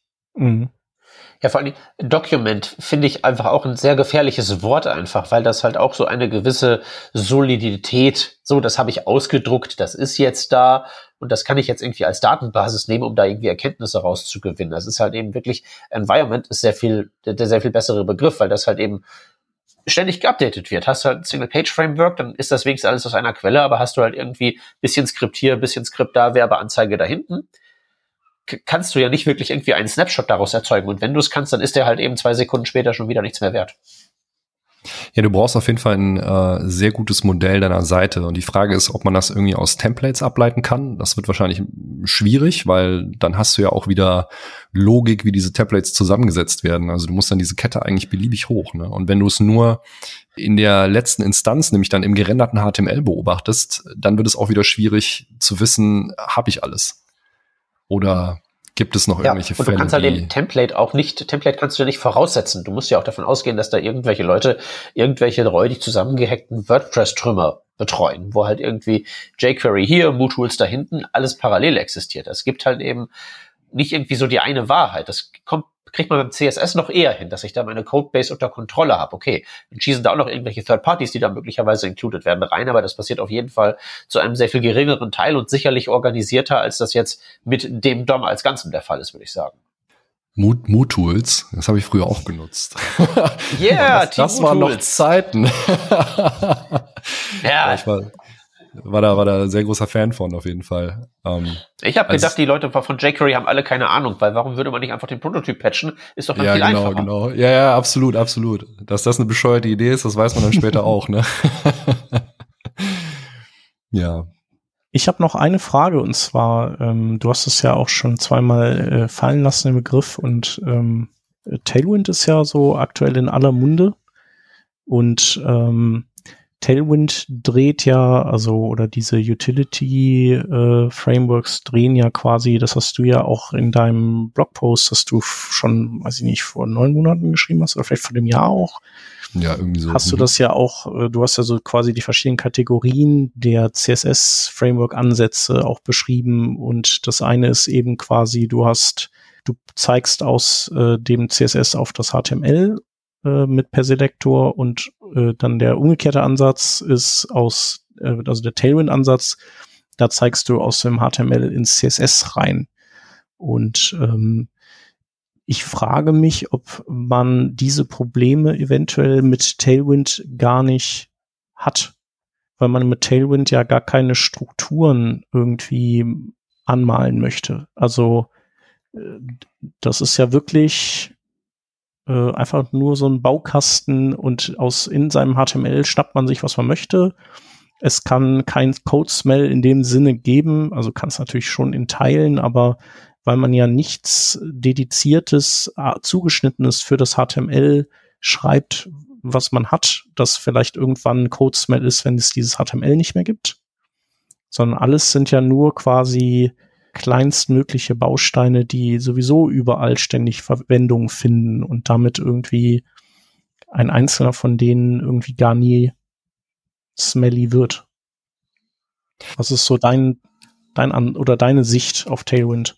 Das, ähm, das ist auf jeden Fall eine sehr interessante Frage und äh, ich gebe dir recht, dass du damit natürlich so diesem äh, dieser Selektorhölle entgehst. Es gibt ja, ich glaube, da gibt es einfach zwei Fraktionen von, die einen sind halt, ja, die, die ähm, die Vorteile sehen und die anderen sind vielleicht die, die ähm, so diesen, äh, quasi eher so diesen Semantik also eher, eher sagen, äh, Semantik und Darstellung gehören nicht zusammen und äh, ich gehöre zu letzteren. Also ich muss sagen, ich habe mit Tailwind bisher noch kein Projekt umgesetzt, aber ich habe es mir im, im, Detail bisher trotzdem schon mal angeguckt. Ähm, und der, ich finde den Ansatz super interessant, aber er, wir hatten ja vorhin schon über das Problem mit Bodycopy geredet. Also das heißt, wenn ich Tools oder What You See is What You Get Editoren nutze, die dir einfach semantisches Markup ausspucken. Und das mhm. sind ein großer Anteil der Tools, weil viele, also ich meine, das halbe Internet läuft auf WordPress, so ungefähr, oder 30 Prozent oder sowas. Ja, ähm, und die, das heißt, dort kannst du das eigentlich gar nicht nutzen. Du kannst es eben nur in sehr kontrollierten Environments nutzen. Das heißt, wenn du eine Komponentenbibliothek eben entwickelst und wenn du irgendwie, weiß ich nicht, ein Dashboard oder irgendeine App oder sowas baust und den kompletten Quellcode kontrollierst, dann macht es total Sinn, das zu benutzen. Aber sobald du eben User-Generated Content so in Anführungszeichen hast, wird es, glaube ich, einfach schwierig. Also dann bricht dieses Konzept eigentlich zusammen. Oder dann, dann musst du da ausbrechen zumindest. Und das Zweite, was ich problematisch finde, ist, dass durch diese Invertierung der Verantwortlichkeit du extrem viele Sachen drumherum bauen musst, wie zum Beispiel Media Queries. Also du wirst ja, du hast ja dann Klassen, die in Media Queries gescoped sind und musst dann irgendwie wieder mit, wie damals mit Bootstrap, mit XS und M und L und was und was weiß ich was, das also quasi dann diese Klassen halt benutzen. Und äh, du, ich finde, man wird so ein bisschen dazu erzogen, nicht idiomatisches, also es ist einfach nicht idiomatisches CSS. Und es macht dann eben, es macht erstmal den Entwicklungsprozess wahrscheinlich einfacher, wenn man sich dran gewöhnt hat, weil du äh, einfach einen beschnittenen Raum an Möglichkeiten hast, was es immer einfacher macht. Und gerade wenn du eine CI hast äh, und äh, die kontrollieren möchtest, ja, weil du einfach äh, faktisch gar keine Fehler mehr machen kannst. Aber ähm, ich glaube, sobald du ausbrechen musst aus diesem, aus diesem ähm, Kontext, wird es schwierig. Also ich finde es gewöhnungsbedürftig. Ähm, ich muss wirklich mal eine Seite damit bauen. Mhm. Ich hatte jetzt den Anwendungsfall noch nicht. Ja. Aber ähm, ich finde, das ist auch wieder so eine Lösung, die die Probleme äh, verschiebt. Und es ist ein Ansatz. Also ich bin da eigentlich ziemlich agnostisch, was diese ganzen Ansätze angeht. Äh, ich persönlich bin nach wie vor eigentlich Fan von, von BEM, weil es eben dem CSS auch eine gewisse Semantik gibt. Und es gibt aber auch IT-CSS, OCSS, weiß ich nicht was, Tailwind. Es ist einfach eine weitere Möglichkeit, ähm, sein CSS zu schreiben ähm, ja genau, und quasi die Möglichkeiten einzuschränken, aber der Support für die Sprache an sich wird dadurch nicht wirklich verbessert. Also es hat definitiv seinen Use Case, so das ist so quasi abschließend jetzt, äh, was ich dazu, dazu sagen würde, ähm, die, so wie ich es ähm, betrachten würde, aber es ist nicht die Lösung aller Probleme. Es, ich glaube, ich glaube, es gibt nicht äh, die eine Lösung. Genau, das ist ja eh immer so, dass man dann, ja. also dass es ein Tool gibt, was die Probleme, mit denen, die man alle gerade hat, löst und dann merkt man mit der Zeit natürlich, okay, es, dafür gibt es andere Probleme. So, das, das ist ja eh immer der Fall. Aber ich, ich habe schon den Eindruck, dass es halt äh, dadurch, dass eben, dass es auch so sehr äh, kleinteilig ist, hat man halt auch sowas nicht wie, also du gehst ja nie an diese Klassen ran und modifizierst sie und also diese Selektor-Beziehungsnetzwerke, die du erwähnt hast, die, die würde man da, da würde ja dann diese Klasse, die zum Beispiel jetzt Display Flex heißt oder sowas oder Flex einfach nur, die würde wahrscheinlich überall benutzt und da wäre dann würde jetzt theoretisch das Tool sagen, ey, da darfst du auf gar keinen Fall drin rumfummeln, weil dann explodiert dir so ziemlich alles auf deiner Webseite. Hat's ja auch vollkommen recht mit. Äh, macht man aber auch nicht, weil das Einzige, was das macht, ist halt Display Flex anzuwenden und äh, somit kann man eigentlich gar nichts mehr machen, was so quasi, wo man an einer Stelle was stylt, das an einer anderen Stelle was mitstylt, ungewollt, weil, weil man das, weil man eigentlich gar nie in diese Klassen reingeht und an denen was ändert. Ja. Und das ist gut, bis du das mal machen möchtest. Weiß ich nicht. Du, warum würdest du ein Display Flex Klasse verändern wollen? Dann würdest du ja eher die, die Klasse Flex von deinem HTML wegnehmen und dann Inline drauflegen oder was ja. auch immer dir gerade da einfällt. Ne? Ja, also, klar, wenn man, wenn man halt eben wirklich sagt, wir haben halt pro Property-Value-Kombination äh, eine Klasse, aber wie der Martin schon sagte, das setzt halt eben dann ein äh, voraus, dass du alles im Griff hast und nirgendwo einen WYSIWYG-Editor in deinem gesamten Ding drin hast, weil dann wird's halt ewig haarig. Genau, wobei ich da, da kann, gibt, haben die natürlich auch dran gedacht. Also es ist jetzt ja nicht so, dass die, äh, dass das Problem für die jetzt äh, unbekannt ist. Da gibt es dann äh, ein entsprechendes Plugin, wo du quasi so Standard-Formatierungen äh, haben kannst für eben so klassischen Rich-Text mit, mit den Elementen, die da so drin stecken. Und was ja auch geht, ist, dass du jederzeit eben sagen kannst, ähm, äh, du kannst jederzeit auch noch normales CSS mit dazu schreiben. Also das kannst, könntest du ja sowieso, also keiner kann dir das ja verbieten, aber das ist so vorgesehen, dass du das auch machen kannst und darfst in Tailwind. Genau. Naja, ich, äh, genau, ich bin da, äh, also ich würde, ich finde BAM auch super. BAM ist so das, was ich eigentlich am meisten einsetze, aber ich habe auch extra eben äh, jetzt letztens mal eine Seite mit Tailwind umgesetzt, um eben nicht nur theoretisch äh, da, darüber zu sprechen und fand es ganz interessant. Also kann das so einfach empfehlen, so allein fürs, äh, für dieses interessante Körpergefühl dabei. An BAM finde ich halt so schön, dass man das jedem erklären kann. Ich könnte das, glaube ich, meinem Kater hier erklären und der wird es sofort verstehen. Brauchst fünf Minuten, ja. brauchst drei Konzepte. Wenn du dich das hältst, gibt kein Problem mehr. Das wäre halt, das ist so der, das ist so mein, was, was ich am BAM am besten finde. Ja, BAM ist auch super. Also ich meine, wenn man das wirklich irgendwie diszipliniert durchzieht, da hat man ja auch das Problem übrigens mit äh, Rich Text Kram, da ist man dann bei BAM ja genauso raus, aber so davon abgesehen, wenn man das eben sauber durchzieht, dann hat man, hat man eigentlich auch diese Probleme eher nicht. Also, jetzt kann man sich dann nur versauen, indem man unten drunter wieder Mixins benutzt, also die dann wieder geshared werden zwischen Komponenten und, und in dem Mixin dann was kaputt macht, dann, dann betrifft das eben wieder viele Teile. Und jetzt sind wir wieder so ein bisschen beim Anfang. Das sind halt eben ganz, ganz viele Events, wo man ja irgendwie ja auch sagen könnte, wenn ich irgendwie mich bewusst mit diesem CSS-Problem befasse, wenn ich das ernst nehme als Problematik, dann würde ich das ja vielleicht auch nicht tun. Dann würde ich ja vielleicht nicht an dies, an das Schema halten. Dann würde ich ja in solche Schwierigkeiten gar nicht erst reinlaufen. Also ich glaube, man könnte sehr viel an so äh, CSS-Methodologien und irgendwie äh, äh, Meinungsartikeln, die da geschrieben werden, könnte man sich, glaube ich, echt sparen, wenn da was ernst genommen würde. So ein Autocompletion ist garantiert immer wertvoll, weil weniger tippen wollen wir alle. Aber wie gesagt, das, das ganz am, am Anfang finde ich eigentlich das wirklich Interessante. Warum muss man eigentlich regelmäßig lesen, äh, diese Debatte führen? Ist CSS überhaupt ernst zu nehmen? Ist CSS eine Programmiersprache und lauter so Krempel? Warum wird das immer wieder, immer wieder aufgewärmt, immer wieder aufgewärmt? Warum kommt man da nicht zum Ergebnis irgendwie zu sagen, ah, okay, das ist ein kompliziertes Teil, das meine Aufmerksamkeit auch verdient, dass ich mich da mal irgendwie reinfresse? weil ich finde das halt wirklich ein bisschen immer so äh, inkonsistent. Irgendwie so CSS ist nichts Richtiges, das ist irgendwie so dieses Bläh und Grid verstehe ich sowieso nicht, weil das viel zu kompliziert ist. Was ist es denn jetzt? Ist das irgendwie so Spielzeug oder ist das irgendwie total ernstzunehmendes, komplexes Zeug? Also was ich sehr interessant finde, ist, ähm, ich habe mich jetzt auch in Gänze mit den Specs beschäftigt äh, über ja in, in der letzten Zeit und ähm, äh, je mehr ich darüber gelesen habe, desto mehr dachte ich mir, boah, CSS ist so genial. Es ist einfach so genial, wie die das mit dem ganzen, mit der ganzen Backward Compatibility gelöst haben, wie der Parser funktioniert, wie Error Handling funktioniert. Ähm, ja, es gibt ein paar Quirks und so, ähm, die auf, äh, einfach darauf basieren, dass die Browser-Vendoren erstmal einfach das gemacht haben, was sie wollten, bevor es äh, die Working Groups gab. Aber es ist genial. Und ich habe so viel auch gelernt über Sachen, und ich mache das ja jetzt auch schon eine ganze Weile, äh, die mir gar nicht so bewusst waren.